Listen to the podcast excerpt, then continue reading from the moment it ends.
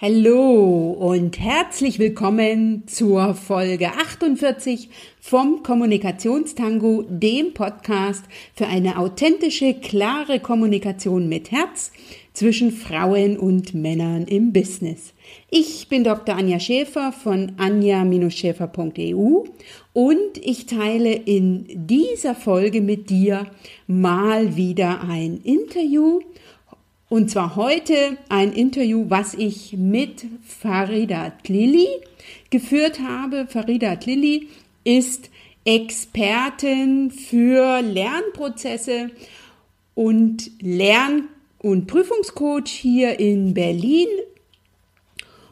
Farida begleitet Kinder und Erwachsene bei Prüfungs- und anderen herausfordernden Situationen, wie beispielsweise vor Auftrittssituationen. Und sie hat ganz, ganz viele Tipps aus ihrer Praxis für dich zur Hand. Ich habe mich erinnert, ich habe ja zwei juristische Staatsexamina hinter mir, also eine Prüfungssituation der besonderen Art und das Ganze zweimal. Und habe Fragen gestellt, die ich damals gern schon beantwortet bekommen hätte. Und Farida macht das heute und du nimmst eine ganze Menge mit zu der Prüfungssituation an sich, was du, wenn du jetzt Lehrende bist, tun kannst, damit du eine Wohlfühlatmosphäre schaffst, die Lernen erleichtert und ermöglicht, aber eben was du als Prüfling tun kannst, damit du dir selbst eine Lernsituation schaffst, in der du dich gut vorbereiten kannst und was du auch sonst noch darüber hinaus tun kannst, damit du so mental fit wie nur möglich in diese herausfordernde Prüfungs- oder Auftrittssituation gehst. Das Gespräch ist wie immer länger geworden als ursprünglich angedacht, aber es lohnt sich bis zum Ende dabei zu bleiben. Und am Ende habe ich noch mal einen kleinen Hinweis auf mein Gewinnspiel für dich. Von daher bleib bis zum Ende dabei. Und ich lade dich noch kurz ganz herzlich ein in mein nächstes Webinar mein nächstes Live-Webinar der Reihe Frauen in Führung. Das ist am kommenden Montag, den 9. Juli um 18 Uhr und da zu dem Thema Frauen reden besser. Da bekommst du von mir Erfolgstipps für eine selbstbewusste Kommunikation und ich lade dich ein, mit diesem Webinar dich an die Stärken deiner eigenen Kommunikation als Frau zu erinnern, damit du diese strategisch im Businessalltag einzusetzen weißt, um so für dich mehr zu erreichen. Den Webinarlink findest du in den Show Notes unter www.anja-schäfer.eu slash Folge 48. Jetzt lass dich inspirieren, lass dich informieren und dann geh in die Umsetzung. Danke, dass du heute wieder mit dabei bist. Dir jetzt ganz viel, viel Spaß beim Zuhören. Hab äh, Papier und Stift bereit und schreib dir das, was für dich persönlich wichtig ist, am besten auf.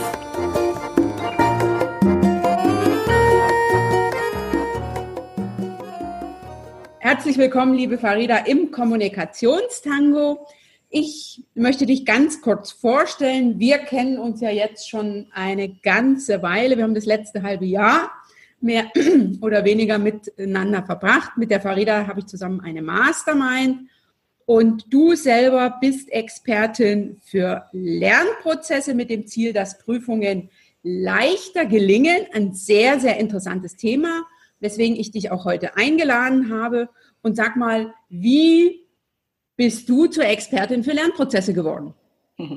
Ja, als allererstes erstmal äh, Hallo Anja und vielen Dank äh, für die Einladung hier zu dem Podcast. Ja, das ist eine gute Frage. Es liegt jetzt ja bei mir exakt zehn Jahre zurück, dass ich diesen Weg hier begonnen habe mit dem Schulcoaching und Training. Zu Beginn hieß es äh, Stress- und Konfliktlösung für Schüler, Lehrer und Eltern und natürlich auch Studenten. Ja, und wie bin ich dazu gekommen? Ich komme ursprünglich aus der Jugendhilfe. Ich habe viele Jahre lang Jugendliche auf den Weg in die Selbstständigkeit begleitet und habe während dieser Tätigkeit immer Fortbildung besucht. Es begann mal irgendwann mit der systemischen Beraterausbildung und ging dann weiter NLP und irgendwann kam ich selbst zu meiner Lerncoach-Ausbildung. Also ich habe mich als Lerncoach ausbilden lassen und ähm, stand dann an einer Schwelle, wo ich sehr unzufrieden äh, gar nicht mit meiner Tätigkeit war. Ich habe das geliebt, die jungen Menschen zu begleiten, sondern ich war eher sehr unzufrieden mit den ja, mit den Bedingungen, mit den Rahmenbedingungen dieser Tätigkeit und äh, habe dann beschlossen, dort auszusteigen, als das Maß dann im wahrsten Sinne des Wortes voll war und hatte sofort die Idee, oder die gab es schon auch länger, also die wuchs halt so ein bisschen, mich selbstständig zu machen. Mhm. Und habe mir dann selbst einen Coach genommen, um das auch auszufeilen, wie meine Selbstständigkeit dann aussehen darf. Und äh, ich weiß noch, dass damals mein Coach das sehr toll vorbereitete und mich fragte, was denn meine Lieblingszielgruppe ist, mit wem ich gerne arbeite, was meine Lieblingsthemen sind.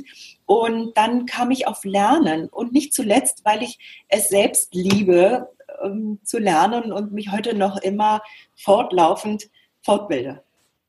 Okay, also sozusagen zum einen anderen das Lernen zu erleichtern, so würde ich das jetzt mal formulieren, zu ermöglichen und selber äh, sehr, sehr lernbegierig. Ja, ja, genau, genau, genau, genau. Auf jeden Fall anderen das Lernen und auch anderen Personen, die ihm lehren, das Lehren zu erleichtern. Also für beide Seiten mhm. habe ich da Tipps und Tricks, und äh, Prüfungen gehören natürlich ja zum Lernen dazu. Mhm. Also irgendwann äh, gibt es ja in vielen Bereichen die Überprüfungen oder Präsentationen, die für Abschlüsse dann eben dazugehören. Okay. Und wie, wenn ich das jetzt mal sozusagen, wenn ich jetzt schon konkret werde, wie kann es, ne, du hast ja, bist ja Expertin für Lernprozesse mit dem Ziel, dass Prüfungen leichter gelingen. Mhm. Und wie gelingen jetzt Prüfungen leichter? Und zwar zum einen aus der Perspektive des Lernenden und zum anderen aus der Perspektive des Lehrenden.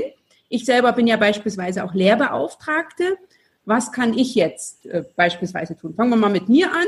Ja. Als Lehrbeauftragte, was kann ich tun, damit Lernen leichter gelingt? Ja, gut.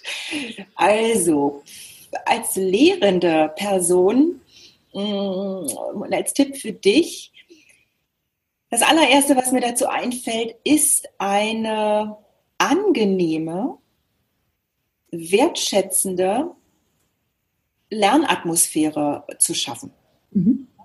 Wo sich die Lernenden wohlfühlen, wo sie ähm, den Eindruck haben, hey, ich werde auch als Individuum gesehen und das ist das eine, auch für gute Beziehungen zu sorgen. Also das eine ist die Atmosphäre und Beziehungen äh, zwischen Lernenden und Lehrenden, beziehungsweise Lehrende sind ja zuerst da ne, und Lernende, weiß man, dass das heute einfach gro eine große Rolle spielt. Mm. Und dann auch noch als Lehrende darauf zu achten, dass äh, die Stoffvermittlung gehirnfreundlich ist. Ja, also dass äh, das abwechslungsreich ist, dass es mit eine Methodenvielfalt gibt und dass eben auch noch so diese, jeder hat ja schon noch mal so eine favorierte, favorisierte ähm, Lerntyp, spricht ja heute nicht mehr von Lerntypen, äh, aber jeder hat da schon noch mal seine Eigenart und wie es am leichtesten geht und dass das Lehren also multisensorisch aufbereitet ist. Okay. Dass wirklich jeder Sinn eben abgedeckt wird. Dann fasse ich das jetzt nochmal zusammen. Also eine Wohlfühlatmosphäre für die Studenten, eine persönliche Beziehung, ne, also indem ich so, ähm, am Anfang ein bisschen was nachfrage, also Wert darauf lege, dass wir persönlich in Kontakt kommen und dann eben nicht stures Vorlesen, wie beispielsweise, ne? also ich stehe da vorne und ich rede und rede und rede und rede und die Studenten schlafen und schlafen und schlafen, sondern dass ich da ähm, verschiedene Methoden anwende. Du hast es sehr schön gesagt, auch nicht nur die Ohren, sondern auch was für die Augen präsentiere. Sowas beispielsweise. Okay, sehr schön. Und wenn ich jetzt äh, nochmal zu dem letzten nachfrage, was kann ich denn da ganz konkret machen, um sozusagen multisensorisch, so war dein Begriff, äh, unterwegs zu sein? Was kann ich da, was ein Beispiel dafür oder noch einen konkreten Tipp, was ich machen kann? Ja, also äh, gut, das Auditive, also sprich die, die Vorträge, äh, das Erzählen über das, worum es geht, äh, das ist ja in der Regel ohnehin dabei. Es sei denn, es ist ein Selbststudium und die ähm, Studenten bekommen auf, nur etwas zu lesen, dann fehlt mhm. halt das Auditive. Mhm. Dann wäre super, zum Beispiel in Form einer Aufnahme, einer ähm, Audioaufnahme etwas mitzuliefern für die, die eben gerne über das mhm. Auditive etwas lernen. Ansonsten ist es ja in der Regel dabei und äh, den, die Vortragsform auf jeden Fall mit Bildern zu ergänzen. Mhm. Ja, oder mal kleinen Filmausschnitten, die lebendig sind, also mhm. wo etwas für das Visuelle dabei ist. Naja, und dann braucht es, dass äh, jemand, der etwas lernt, auch etwas tun darf mit diesem Stoff. Also das ist immer Inspirationen und auch Aufgaben gibt, mit dem Lernstoff unmittelbar etwas zu tun. Und da könnte durchaus sein, dass zwei Studenten die Aufgabe bekommen, miteinander eine Aufgabe zu lösen. Mhm. Ja, dann tun sie ja etwas mit dem Stoff, anderen etwas davon zu erzählen oder eben selbst etwas Visuelles äh, darzustellen, äh, ein Sketchnote oder ein Mindmap oder etwas halt tun. Mhm. Okay, und jetzt äh, noch eine ganz andere Frage vom Zeitfenster her. Was sagst du denn jetzt so aus deiner Erfahrung? Also meine Veranstaltungen gehen in der Regel 90 Minuten vom Zeitfenster her. Hm, wann sollte ich jetzt beispielsweise eine Pause einlegen? Wie lange sind Studenten? Das wird ein bisschen anders sein als beispielsweise bei Schülern. Wie lange ist der Mensch in der Regel aufnahmefähig und wann ähm, habe ich ein Problem als Dozentin? Meine Aufmerksamkeit geht ja auch eine ins Unendliche. Was gibst du da für so einen Tipp? Äh, wann sollte ich eine Pause machen? Ja, also für die Jüngeren, vielleicht hört jemand zu, äh, wo es kleinere Kinder gibt oder Grundschulkinder. Für die Jüngeren gilt die Regel Alter mal zwei. Okay. Also ein achtjähriges Kind in der zweiten Klasse hat eben maximal eine Aufnahmekonzentrationsspanne von 16, 20 Minuten dann heißt es nicht, dass jetzt eine Unterrichtsstunde nur so kurz zu sein hat, sondern dann braucht es im Minimum einen Methodenwechsel. Okay. Und äh, für uns Erwachsene, auch da, also die, die sich so ein bisschen mit den Vorgängen des Gehirns beschäftigen, da sagt man auch, dass eigentlich das Gehirn äh, nur 20 bis 30 Minuten in einem voll hochkonzentrierten, leistungsfähigen Zustand ist. Also eine Aufgabe einer Form äh, der Vermittlung folgen zu können. Und auch da ist es äh, günstig, dann ein, eine, die Methode wenigstens zu wechseln. Also von Auftragsform dann zu einer Aufgabe, wo etwas erfüllt werden darf, mhm. äh, zu wechseln. Okay. Und am besten ist natürlich dann mh, vielleicht nach 30 Minuten auch Bewegung, dass Bewegung reinkommt. Das kann ein Platzwechsel sein. Das kann was trinken, mal aufstehen, Fenster aufmachen. Äh, toll ist natürlich, wenn Dozenten überhaupt auch Mini-Bewegungs- Übungen einbauen. Da gibt es fünf Minuten Sachen. Ich zeige in meinen Ausbildungen, in Lerncoach-Ausbildungen ja viele Energizer. Also das wäre ein, für mich ist es ein Traum, dass lehrende Personen sowas dann auch in ihren Unterricht mit einbauen, weil dann kommt wieder Sauerstoff ins Gehirn mhm. und so weiter. Ne? Dann kann sich das Gehirn wieder besser konzentrieren. Also so fünf Minuten Pausen reichen am besten eben nach 30 Minuten, aber aller spätestens nach 60 Minuten wäre es super gut, mal Bewegung reinzubringen. Und äh, ja, manche können auch gut 90 Minuten durcharbeiten, aber dann ist die Pause definitiv fällig. Okay, also das habe ich jetzt verstanden, dass sozusagen Erwachsene auch nicht viel länger aufnahmefähig sind als achtjährige Kinder. Ja. Das finde ich ja super spannend. Das war mir bislang nicht so bewusst. Also jedenfalls, ja, also jedenfalls die 100% Leistungsfähigkeit, mhm. die, die nimmt halt ab. Mhm. Wir können schon noch arbeiten, ne? aber sie, sie, würde man das messen, dann nimmt sie halt ab. Und das ist ja auch selber für einen Dozenten gut zu wissen, dass man sagt, okay, so 20 Minuten äh, und dann wechsle ich jetzt meine Methode und dann, ne, dann, also wenn ich sagen 20 Minuten lang rein geredet habe, ähm, dann mache ich zumindest nach 20 Minuten dann eine Aufgabe oder ein Gruppengespräch oder ein Zweiergespräch oder sowas in der Hinsicht. Und auch mehr auf das, die eigene innere Uhr zu vertrauen und jetzt nicht nur durchzumachen, sondern dann zu sagen, okay, ich habe das Gefühl, ähm, eine Pause wäre gut die dann vom Prinzip her auch zu machen. Damit, das ist auch mein Learning gewesen ähm, in meiner Dozententätigkeit. Dann lieber sozusagen zwei kurze Pausen als eine lange, ja. ähm, weil dadurch die Aufmerksamkeit wieder da ist, die ja dann in der zweiten Hälfte äh, bei mir nur noch sehr schwierig ist und bei den Zuhörern auch. Ja. Und wenn ich das Ganze jetzt aus Perspektive der Lernenden sehe, was kann sozusagen da getan werden, damit Prüfungen leichter gelingen? Ja, natürlich eine Menge. Ähm, drei Punkte. Drei Punkte. Hm, Vorbereitung. Mhm. Äh, wir Menschen sind ja unterschiedlich, das heißt, jeder braucht da seine individuelle Vorbereitungs ja, Vorbereitung. Also herauszufinden, das finde ich, lege ich erstmal jedem Lernenden an die, äh, ans Herz, herauszufinden, was für ein Typ bin ich und wie ist meine ideale zum Beispiel Prüfungsvorbereitung. Ja? Und da gibt es ja eine Menge Literatur und äh, Google gibt da auch eine Menge her. Und weil da gibt es einfach nicht den Tipp, der für alle passt. Mhm. Ja, es gibt nicht das Rezept für jeden, sondern da ist wichtig, dass jeder das rausfindet. Auf jeden Fall ist bei der Vorbereitung wichtig, sich einen Überblick über den Stoff, die Stoffmenge zu verschaffen und bis wann ist das zu lernen, sprich wann ist der Prüfungstermin und sich den Inhalt, der zu lernen ist, sich dann entsprechend eben aufzuteilen. Ja, und ob da jemand seinen äh, Kalender nutzt oder sich an der Wand einen großen Überblick macht, da ein Packpapier anklebt, sich die, den Zeitstrahl anmalt und mit Post-its daran klebt, wann er welches Fach äh, mit wie vielen Seiten lesen und aneignen möchte, äh, da braucht es halt ein bisschen zu experimentieren. Also Vorbereitung ganz, ganz wichtig. Und dann braucht es natürlich noch dass Prüfungen gelingen, eine Ach, du warst bei Lernen, du hast gefragt, dass Lernen gelingt oder mhm. Prüfung? Lernen oder Prüfung völlig in Ordnung. Ja, genau.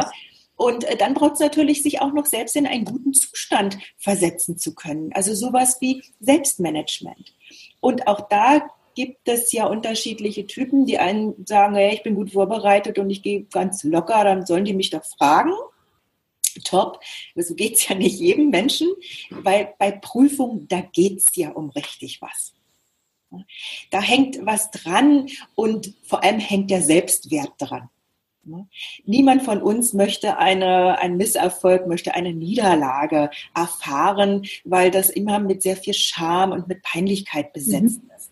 Und deshalb ist es wichtig, sich ähm, für die Prüfung in einen kraftvollen, leistungsfähigen, konzentrierten und auch gelassenen Zustand versetzen. Okay, das ist jetzt für die Prüfung an sich. Ne? Ja. Also wenn ich weiß, okay, ja. nächste Woche beginnt die Prüfung, dass ich da äh, jetzt nicht mehr gucke, was muss ich alles lernen, sondern dass ich selber mental prüfungsfit bin. Genau. Und für das Lernen, ne, also das ist schon noch mal ein bisschen anders. Das gehört ja dann eher, könnte man sagen, für die Vorbereitung an sich. Da braucht es wiederum passende, gehirnfreundliche Lernstrategien. Und da wir äh, ne, eben ja alle unterschiedlich sind, ist es da auch günstig, dass äh, jeder für sich da ein paar Strategien hat, die eben gut funktionieren. Es kommt dann auch nochmal auf die Art des Lernstoffs an. Also beim Mathe brauche ich ganz andere Dinge, äh, andere Vorgehensweisen als wenn es um Geschichte oder vielleicht um Jura geht, wo es ja viel mhm. auswendig zu lernen mhm. ähm, ist.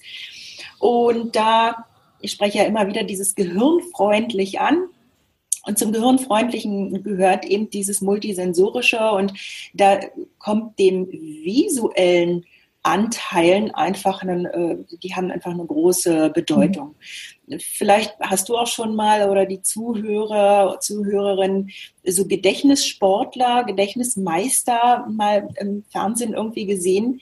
Und diese Gedächtnismeister, die können sich ja in kurzer Zeit ganz viele Dinge mhm. merken. Beneidenswert? beneidenswert. Die haben nicht größere Gehirne als wir, ganz normale Gehirne. Sie nutzen eben nur andere Strategien. Mhm. Und diese Strategien kann jeder von uns lernen.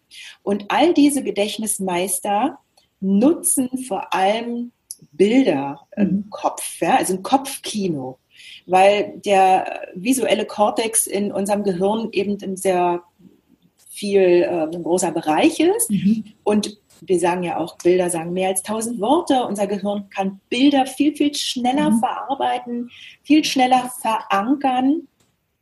Und äh, wer diese Techniken, diese Strategien sich angeeignet hat, kann damit eben auch Lernstoff in der Regel viel schneller und lernen und auch verankern im Gehirn. Also viel effektiver ist man dann, wenn man sozusagen Bilder im Gehirn kreieren kann und nicht nur Texte da sozusagen abspeichert. Jetzt habe ich mal noch eine Frage in, ähm, zur Prüfungsangst. Also ich habe ja Jura studiert. Ich habe also anderthalb Jahre mich auf das erste Staatsexamen vorbereitet, also wirklich anderthalb Jahre intensiv, also anderthalb Jahre meines Lebens für die Prüfungsvorbereitung äh, aufgewandt.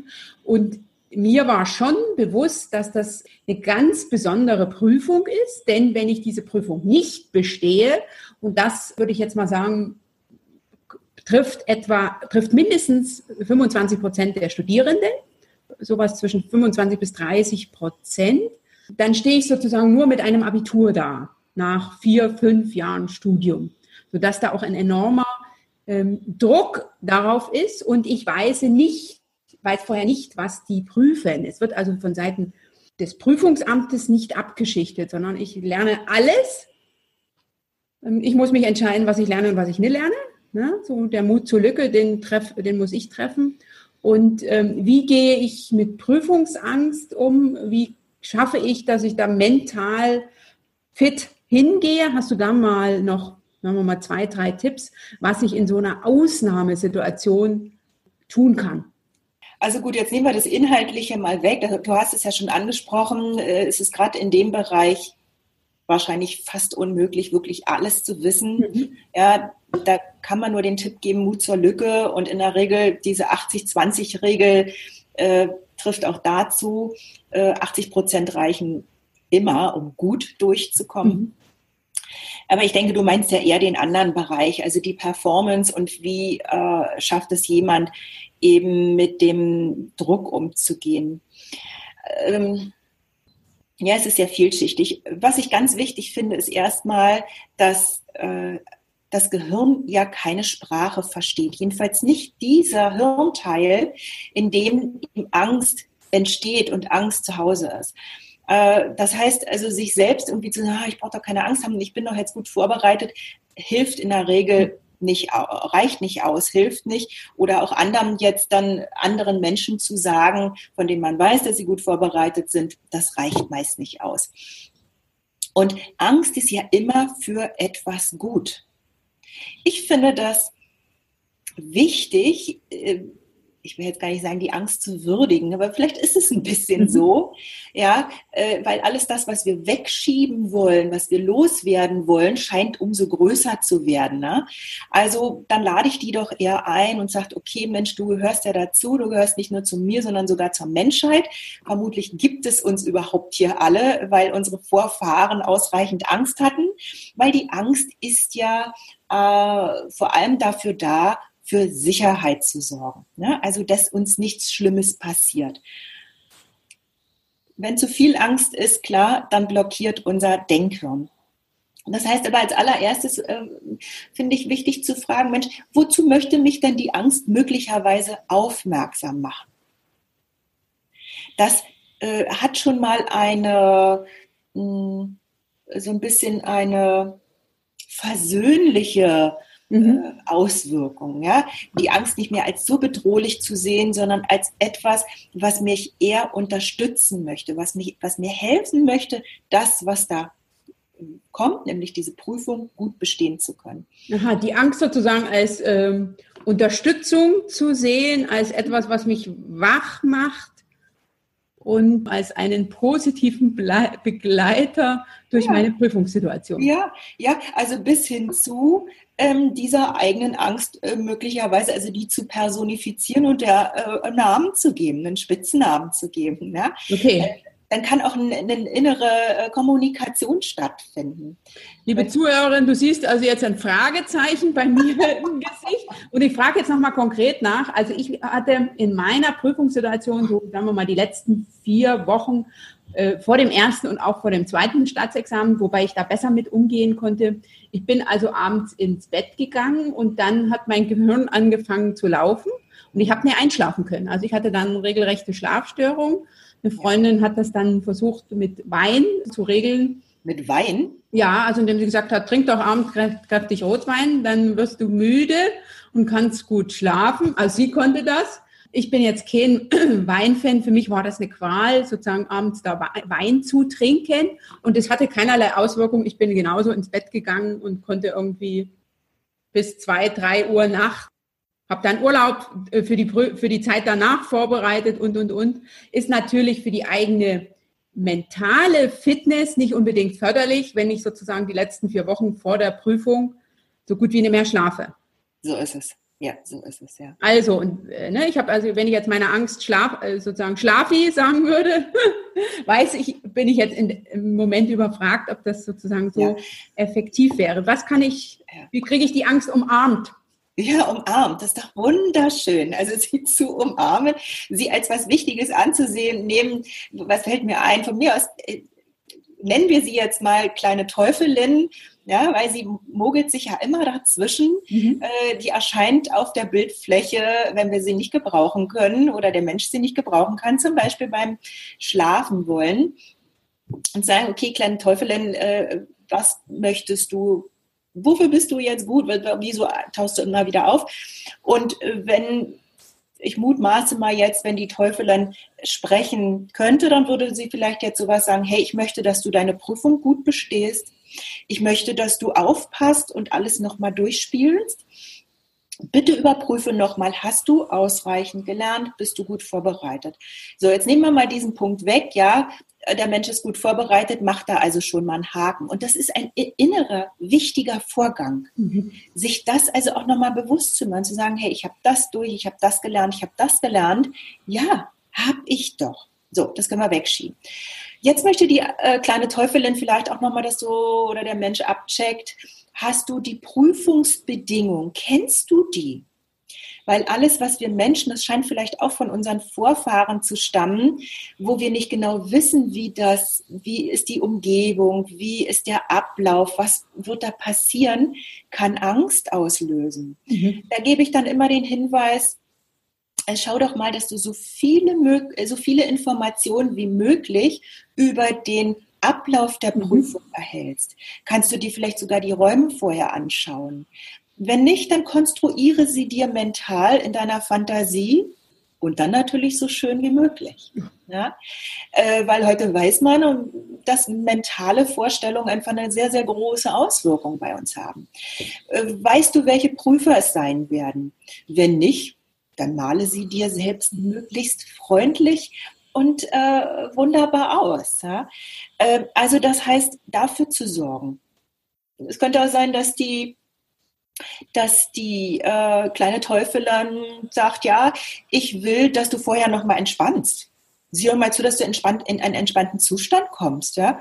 dann könnte ich mich fragen, okay, was brauche ich dann? Das gehe ich vielleicht am Tag vorher noch mal in die Sauna, mache einen Waldspaziergang. Habe ich überhaupt genug Bewegung? Kümmere mhm. ich mich auch während des Lernens, während der Prüfungsvorbereitung schon ausreichend um mich. Das könnten alles kleine Hinweise sein. Mhm. Okay. Weil die kleine Teufelin ähm, eben dafür sorgen möchte, dass man die Prüfung gut besteht. Und das hat einen anderen Blickwinkel. Mhm. Und Perspektiven zu wechseln kann eben ganz andere Gedanken mit sich ziehen und ganz andere Gefühle auslösen. Das ist jetzt im Nachgang, äh, sind das sehr, sehr wertvolle Impulse. Ähm, da war das für mich echt eine Herausforderung, ne, wenn man also sozusagen mehrere Nächte irgendwie gefühlt nur zwei, drei Stunden schläft und dann ja an dem Tag auch immer noch so ein Lernpensum vor sich hat, ne, wenn es so um die letzten Wochen vor der Prüfung geht. Ähm, das war damals echt, äh, würde ich sagen, eine sehr, sehr große Herausforderung. Von ja. daher vielen, vielen Dank für die Rückmeldung. Ich, ich habe noch einen Tipp, äh, Anja, für das, weil was eben trotzdem, dass man die Angst einlädt äh, und nett behandelt, kann es ja trotzdem das mit dem Schlaf passieren, weil es ist eine sehr aufregende Situation vorher. Und deshalb ist noch ein anderer Tipp, den ich habe, hm, nachzuhelfen in Bezug auf Entspannungssituationen.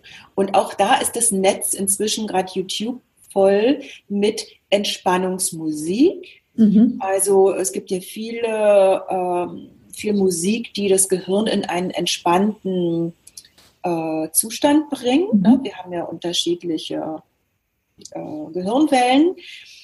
Entweder die einen mögen vielleicht Musik und es gibt ja auch sowas wie geführte äh, Entspannungstrancen. Okay. Und äh, sich das bereitzulegen ans Bett und am Abend sowas vielleicht auch nochmal zu hören. Mhm. Andere äh, mögen vielleicht eher sowas wie progressive Muskelentspannung. Ja, da ist ja der Ansatz sowieso, nach der Anspannung kommt die Entspannung. Das heißt, dem ganzen Körper, nicht nur dem Gehirn, sondern dem Körper ähm, beizubringen, mhm dass man hin und her äh, switchen kann zwischen mhm. Anspannung und Entspannung. Ja? Mhm. Das braucht auch rechtzeitig, also mit der Lernvorbereitung, auch mit der Prüfungsvorbereitung, auch gleich mit diesen Entspannungsübungen zu beginnen. Okay, das ist jetzt ein wertvoller Tipp, das sozusagen nicht erst damit anzufangen, wenn die Situation da ist, ne? also wenn man sozusagen die Schlafstörung hat, sondern das in diese Lerne lange Zeit, und bei mir waren das ja wirklich anderthalb Jahre, das ist jetzt etwas, wofür ich dir sehr dankbar bin, was ich also jetzt im Nachgang anders machen würde, dass man da gleich sagt, okay, ich gucke, dass ich nicht nur lerne, sondern dass ich gleichzeitig auch meine mentale Fitness trainiere und überlege, was kann ich dafür tun, damit ich eben auch entspannt bin, ne? dass ich also dann abends auch gut einschlafen kann. Und jetzt nochmal ganz konkret nachgefragt, Farida, bei mir war das dann äh, drei Wochen Prüfungszeit, äh, waren viele der Faktoren, die du jetzt gesagt hast, die ich hätte nicht eruieren können. Also ich war eine Nummer, ich wusste nicht, wer die Prüfung dann korrigiert. Mhm. Der hat meinen Namen auch nicht gewusst, für den war ich auch eine Nummer.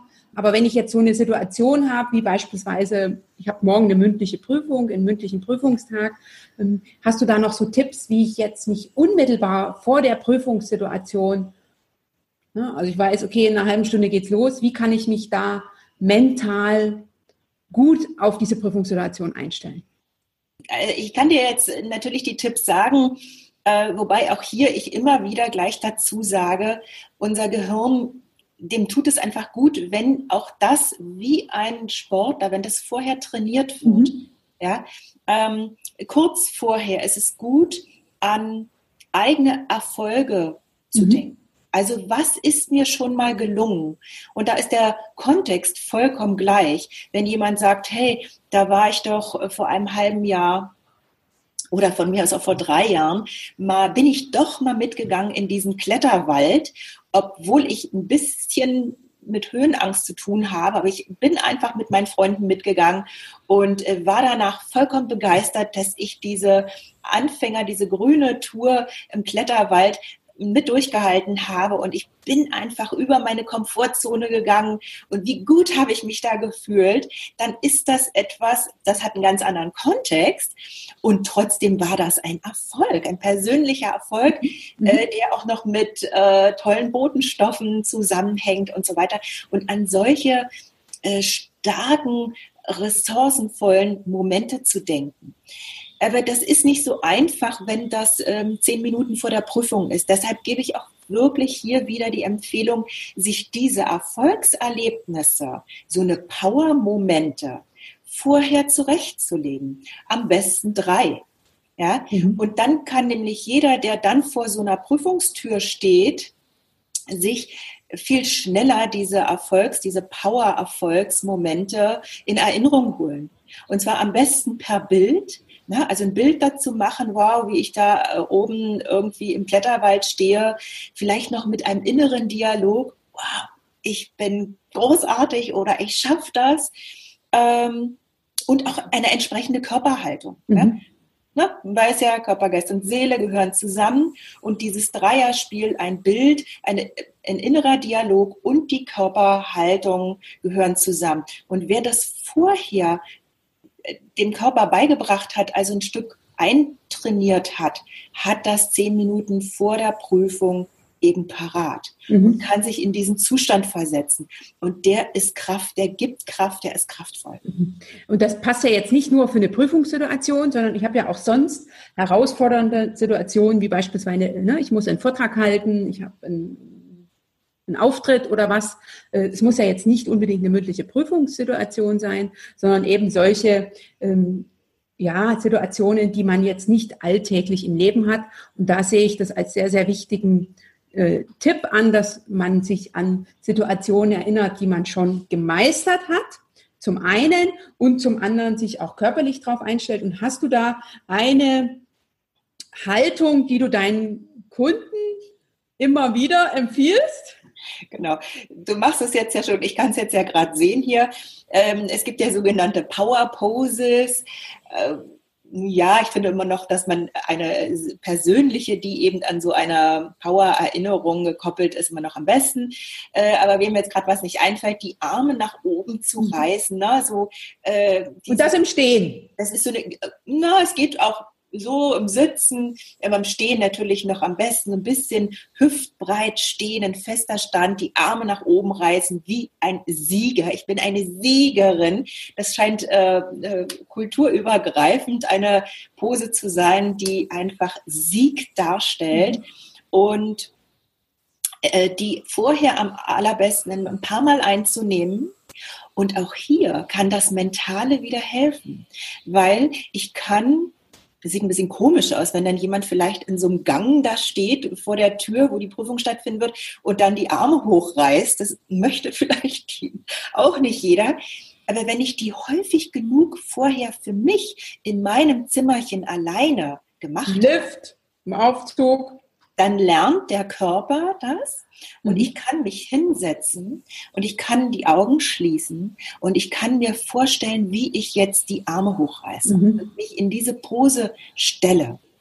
Und das wiederum löst im Gehirn genau all das aus, was mit dieser Powerpose, mit dieser Siegerpose zusammenhängt. Mhm. Das heißt, wenn ich die häufig genug eingesetzt habe und ähm, verwandt habe, dann habe ich die sozusagen verinnerlicht und dann schließe ich meine Augen und dann sehe ich mich die Arme heben, obwohl ich sie, ne, obwohl ich ruhig da sitze.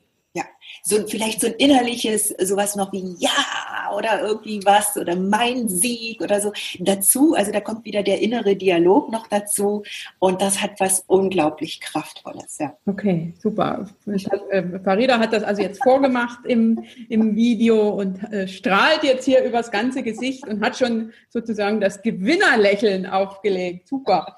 Vielen lieben Dank für diese praktischen Tipps. Farida, ich habe jetzt noch zwei Fragen. Zum einen kann ich auf deiner Webseite lesen, dass Blockaden und Lernstörungen und dann eben damit eben auch die Angst Hinweise sind auf unentdeckte Potenziale.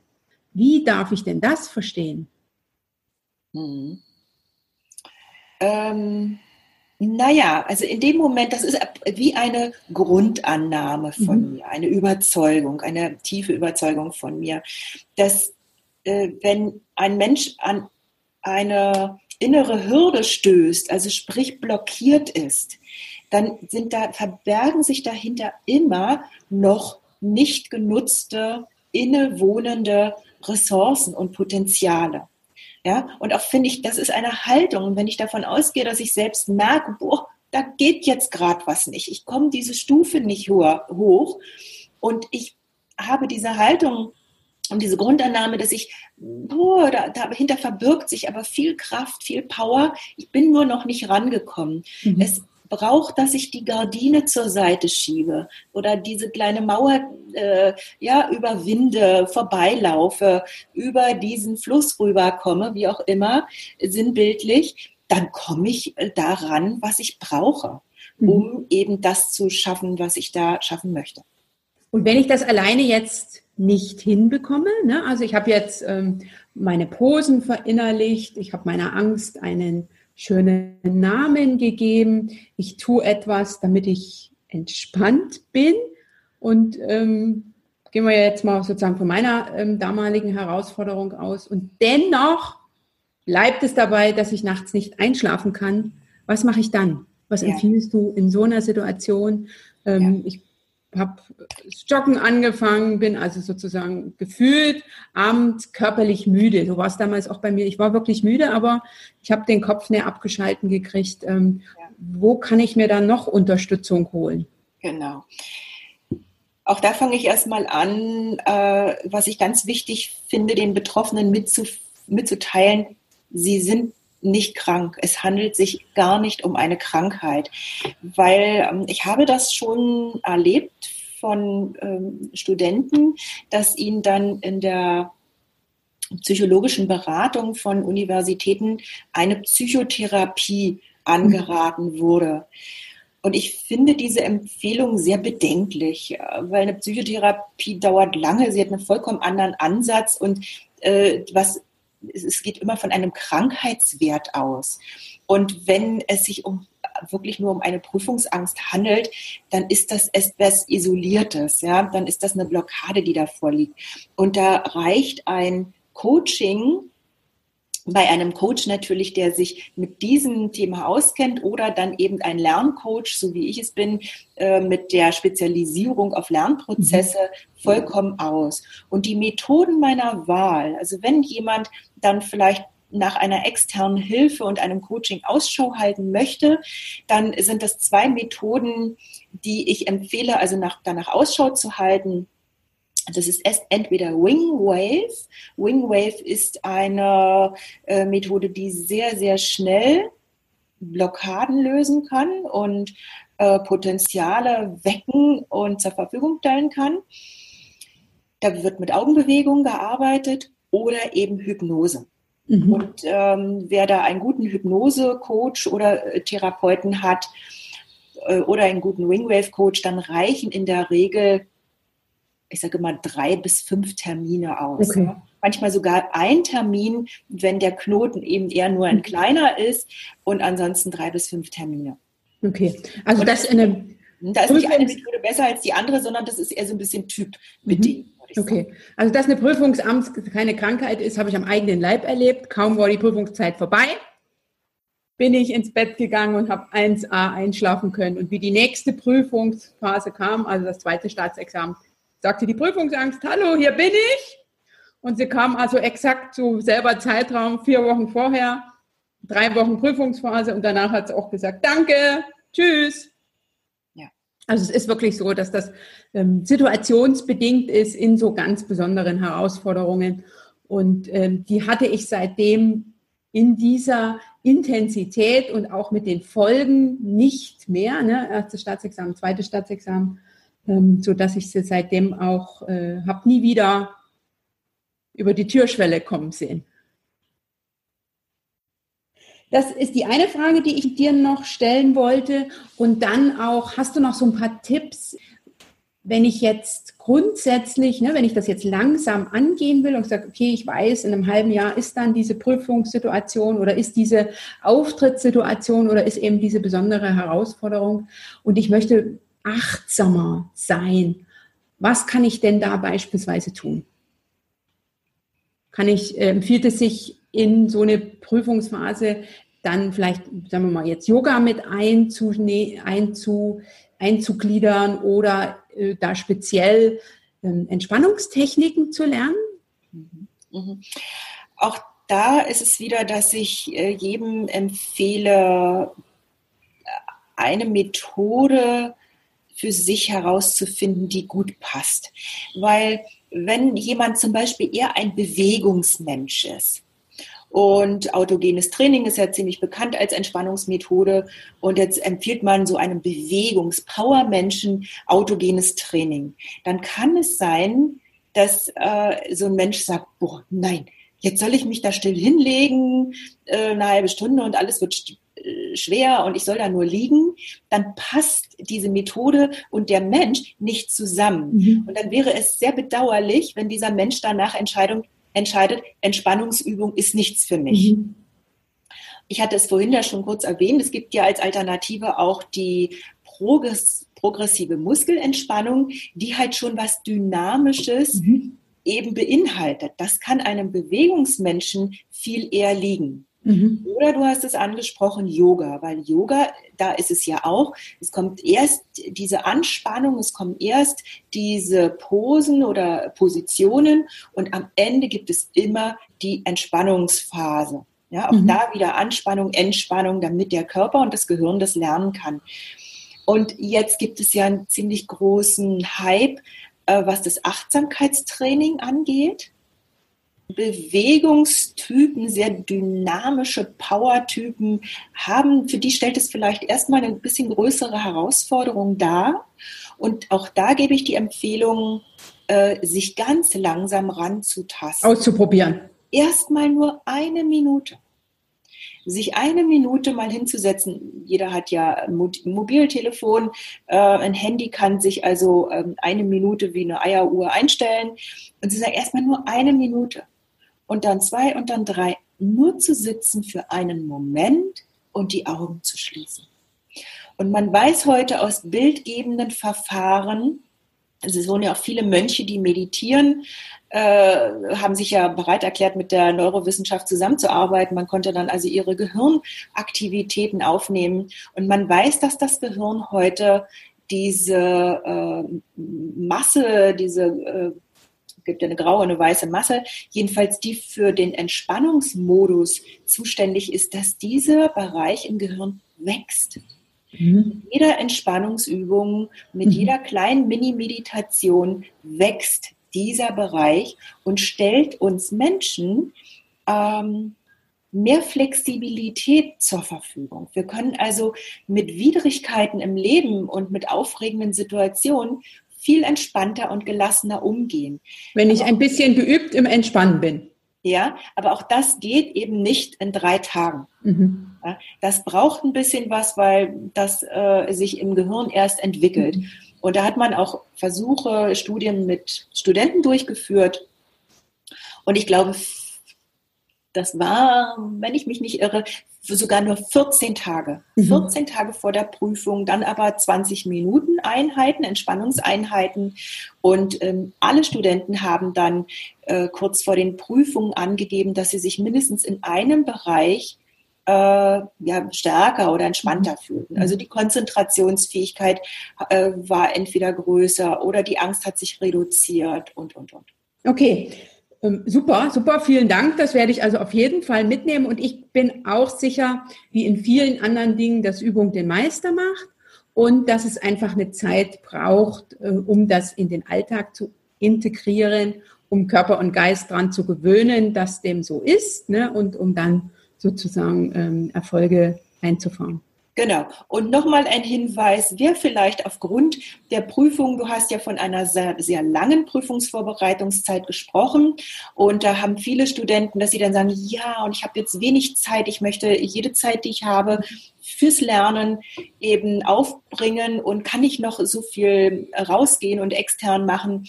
Wer also dann keinen Kurs besuchen möchte, äh, da gibt es eben ich habe ja schon das Internet angesprochen, oder es gibt CDs oder es gibt heute ganz viele Apps, die das zur Verfügung stellen, dass man, egal ob Yoga, äh, Yoga Nidra, was eine tiefe Entspannung ist, oder Achtsamkeitsübung zu Hause durchführen. Mhm. Man muss nur das passende Zeitfenster dafür finden das braucht es dann, dass man sich das dann ja. wirklich gönnt und genehmigt und sich äh, der Bedeutung dieser mhm. kurzen Zeiten bewusst ist. Mhm. Weil diese Zeit investiert in entweder Bewegung, hast du ja schon angesprochen, ist auch wichtig, Bewegung und Entspannung zahlt sich am Ende unglaublich aus, mhm. weil das Gehirn eben leistungsfähiger ja, ist. Ja, richtig, weil sozusagen die, die mentale Fitness, weil die Prüfungsfitness da ist. Okay, Farida, noch eine Frage und zwar, wenn ich jetzt mit all den Dingen noch nichts zu tun hatte, ne, bin jetzt jemand, sagen wir mal, Prüfungs- oder mentale Fitness-Anfängerin. Einen Tipp, wem, was würdest du mir sagen, womit muss ich anfangen, Was äh, soll ich tun? Ich habe so eine Prüfungssituation, nehmen wir jetzt mal ähm, jetzt nicht so, eine, so einen langen Prüfungszeitraum wie bei mir. Das ist, würde ich mal sagen, eher unüblich, sondern ich weiß, okay, ich habe in vier Wochen eine mündliche Prüfung und oder eine Klausur und einen Tipp jetzt für jemanden, der davon noch nichts gehört hat und sagt, okay, eine Sache kriege ich hin. Ja, also da ich davon ausgehe, dass wir alle äh, fantasieren können, also in, in unserer Vorstellung uns, das machen wir ja tagtäglich meistens, äh, unser Kopfkino nutzen und uns irgendwelche Szenarien vorstellen, dann sage ich, dann nutzt das und stell dir den Prüfungsvorgang, den Prüfungsablauf immer wieder so optimal vor, wie du ihn dir wünschst. Also wie du da locker und möglichst gelassen sitzt und auf Fragen antworten kannst. Spiel dir vor, welche Fragen dir der Prüfer stellt, wie du elegant darauf antwortest.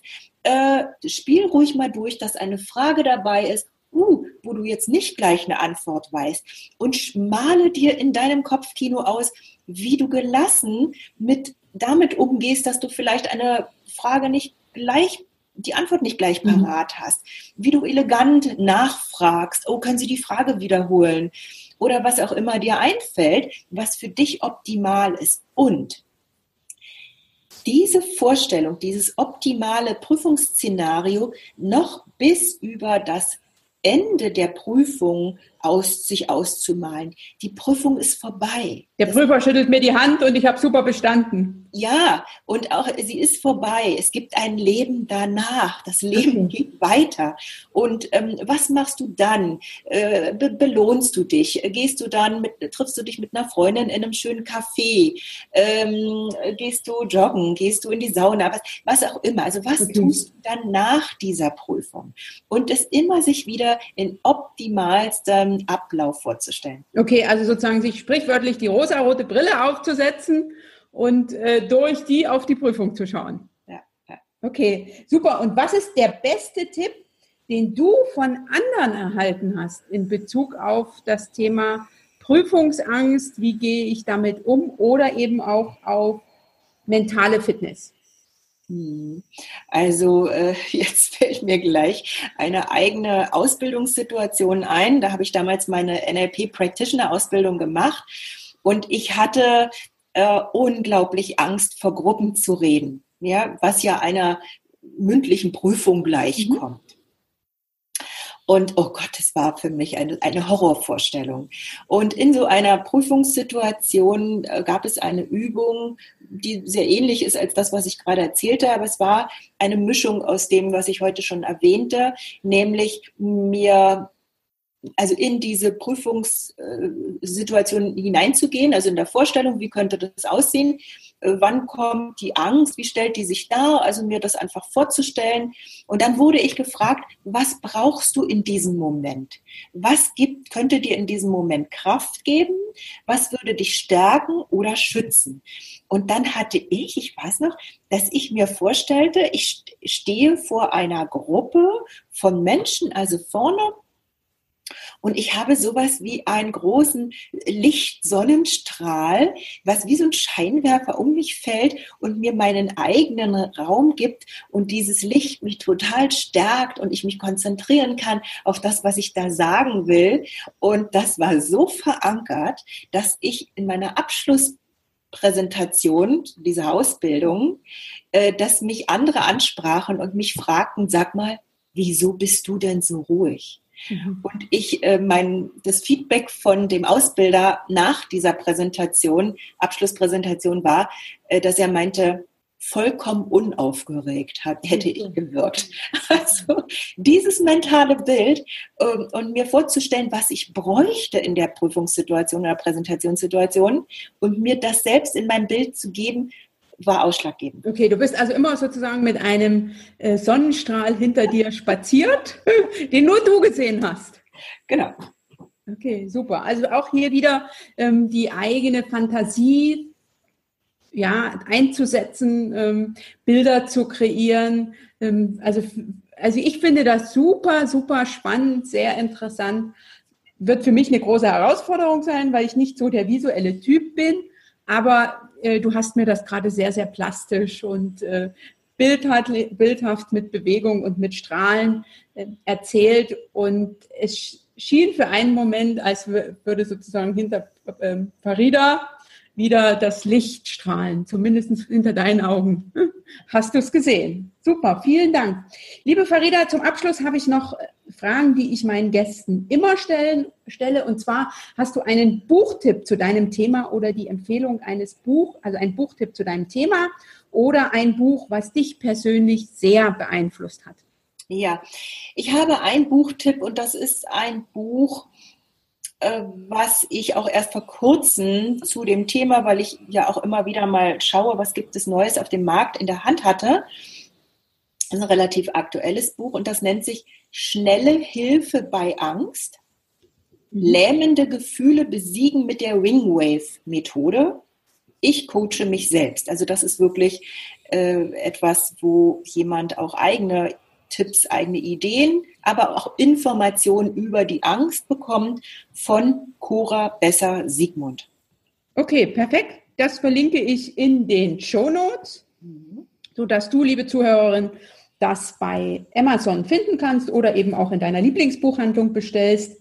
Hast du einen Erfolgssatz, der dich persönlich begleitet, außer die Sonne scheint hinter dir?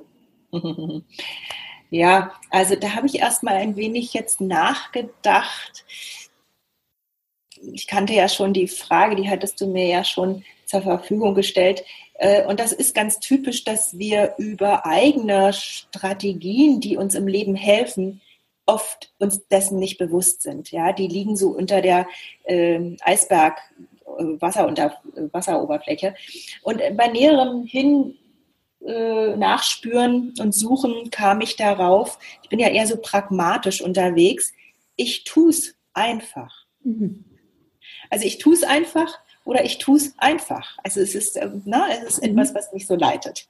Mhm. Ich tue es einfach oder ich tue es einfach. Ja.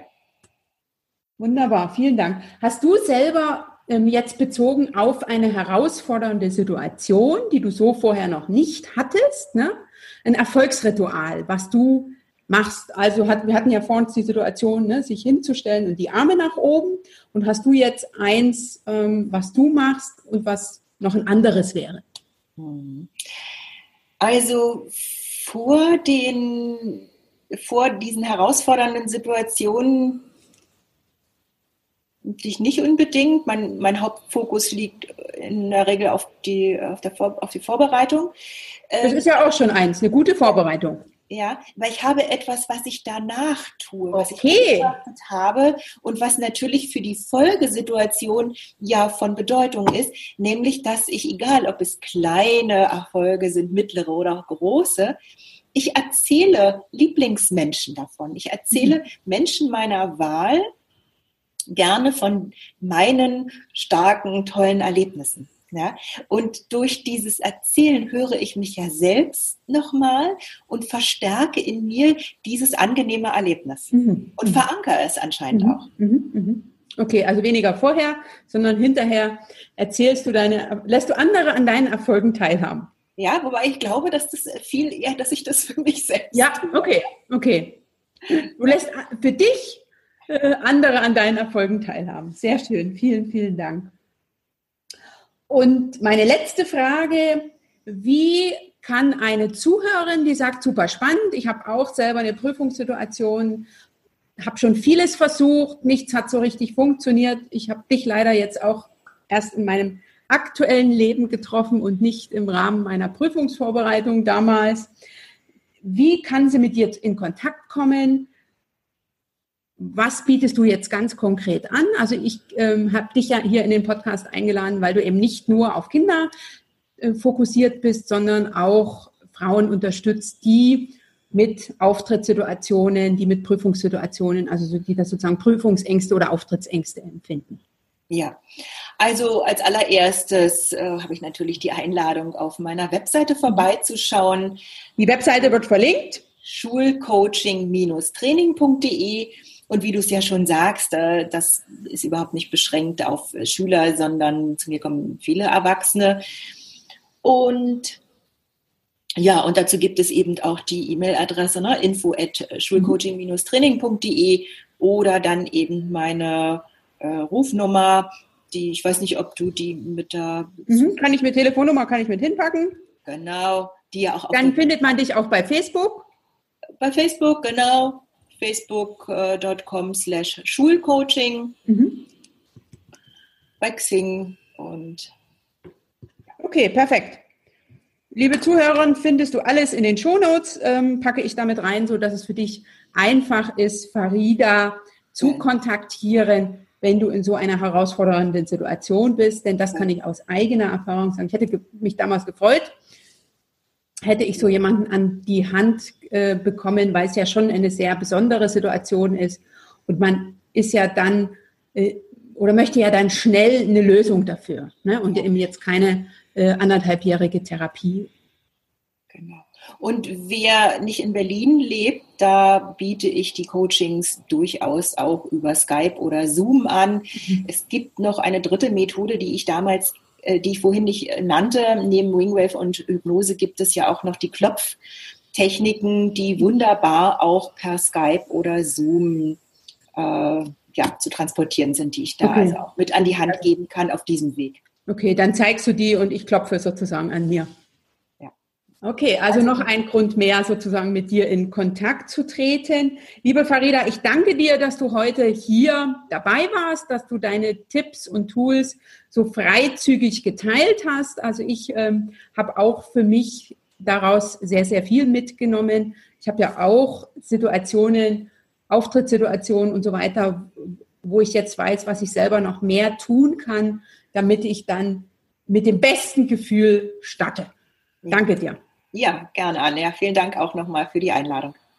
Barbara Streisand sagte 2007 in einem Interview, hätte ich dieses schreckliche Lampenfieber nicht, würde ich wahrscheinlich jedes Wochenende auftreten. Aber mein Herz rast, wenn ich die Bühne betrete. Mir wird heiß und ich fühle mich mit einem Mal einfach nur unwohl. Die Angst verschlingt mich. Deswegen bekämpfe ich das Lampenfieber. Ich versuche, mich jetzt auf dieses wunderbare Gefühl zu konzentrieren, das mir ein liebesvolles Publikum vermittelt. Ich bin mir sicher, dass du mit einer solchen herausfordernden Situation, in der du in der Vergangenheit eine Prüfungs- oder Auftrittsangst verspürt hast, dank der zahlreichen Tipps von Faridat Lilly in dieser Podcast-Folge jetzt bestens umgehen kannst und dass du darauf bestens vorbereitet bist, indem du zum einen dich gut vorbereitest, indem du für eine gehirnfreundliche Vorbereitung sorgst und indem du zum anderen das Thema Entspannung anders und vor allen Dingen früher angehst. Ich bin mir sicher, dass du aus den vielen Tipps eine ganze Menge für dich mitnehmen kannst. Ich habe auch wieder viel gelernt und ich danke dir deshalb, dass du heute mit dabei warst, dass du wie bei jedem Interview, die ja immer sehr, sehr viel länger gehen als meine normalen Podcast-Folgen, bis zum Ende mit dabei warst, zugehört hast. Ich bin mir sicher, du hast jetzt Lust, das eine oder andere für dich auszuprobieren. Lass mich gerne durch einen Kommentar wissen, was für dich funktioniert hat und ich reiche das natürlich auch sehr, sehr gern an Farida weiter. Kommentar sehr gern unter www.anja-schäfer.eu slash Folge 48. Zum Schluss möchte ich sehr gern noch einmal auf mein Gewinnspiel hinweisen. Das Gewinnspiel läuft jetzt noch bis einschließlich Samstag, den 14. Juli, also endet sozusagen an meinem Geburtstag und was du dafür tun musst, ist ganz einfach. Geh auf iTunes, hinterlasse mir dort eine Rezension. Geh auf meine Homepage unter www.anja-schäfer.eu slash Folge 48. Hinterlasse mir dort einen Kommentar oder schreibe mir eine E-Mail und gib mir ein Feedback zum Kommunikationstango, zu dieser Folge oder auch sehr gern zu einer anderen Folge. Schreibe, was dir gefällt, was gut ist, was mehr sein sollte, was ich besser machen kann. Ich bin interessiert zu hören, wie dir der Kommunikationstango gefällt, zum einen und zum anderen, was du zukünftig im Kommunikationstango hören willst. Also jede Rückmeldung nimmt am Gewinnspiel teil und ich verlose Plätze in meinem nächsten Workshop Eigenlob stimmt. Von daher mach unbedingt mit. Bis zum 14. Juli kannst du noch dabei sein. Für heute danke ich dir. Wenn dir diese Podcast-Folge gefallen hat, dann teile sie mit deinem Netzwerk und empfehle den Kommunikationstango weiter. Großartig, dass es dich gibt. Bis zum nächsten Mal. Du machst den Unterschied. Wenn nicht du, wer dann?